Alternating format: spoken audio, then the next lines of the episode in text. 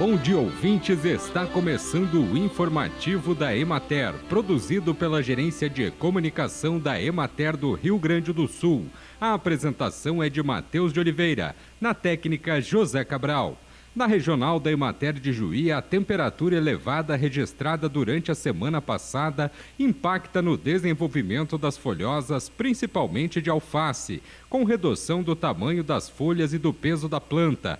O deslocamento da produção se deu para os locais com tela de sombreamento. Segue o ataque de tripes em quase todas as culturas e se observa aumento da incidência de mosca branca na cultura do tomate. Culturas como abóbora, vagem e pepino têm excelente produtividade. A maioria dos produtos ficou com preço médio estável na semana, exceto cenoura, que foi cotada a R$ 4,50 o quilo, couve-flor a R$ 6,80 o quilo e rúcula a R$ 2,50 o maço.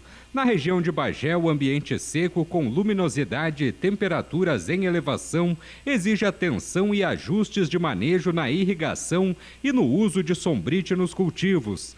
Os produtores que não dispõem dessas tecnologias são muito afetados nesta época, especialmente a partir de novembro, pois muitos cultivos ficam inviáveis. Na Regional de Pelotas, na semana de 27 de novembro a 3 de dezembro, o clima foi bastante quente. Algumas chuvas e os dias com alguma nebulosidade contribuíram para suavizar a intensa radiação solar. O maior número de horas de luz solar na época favorece e acelera o desenvolvimento das hortaliças em geral.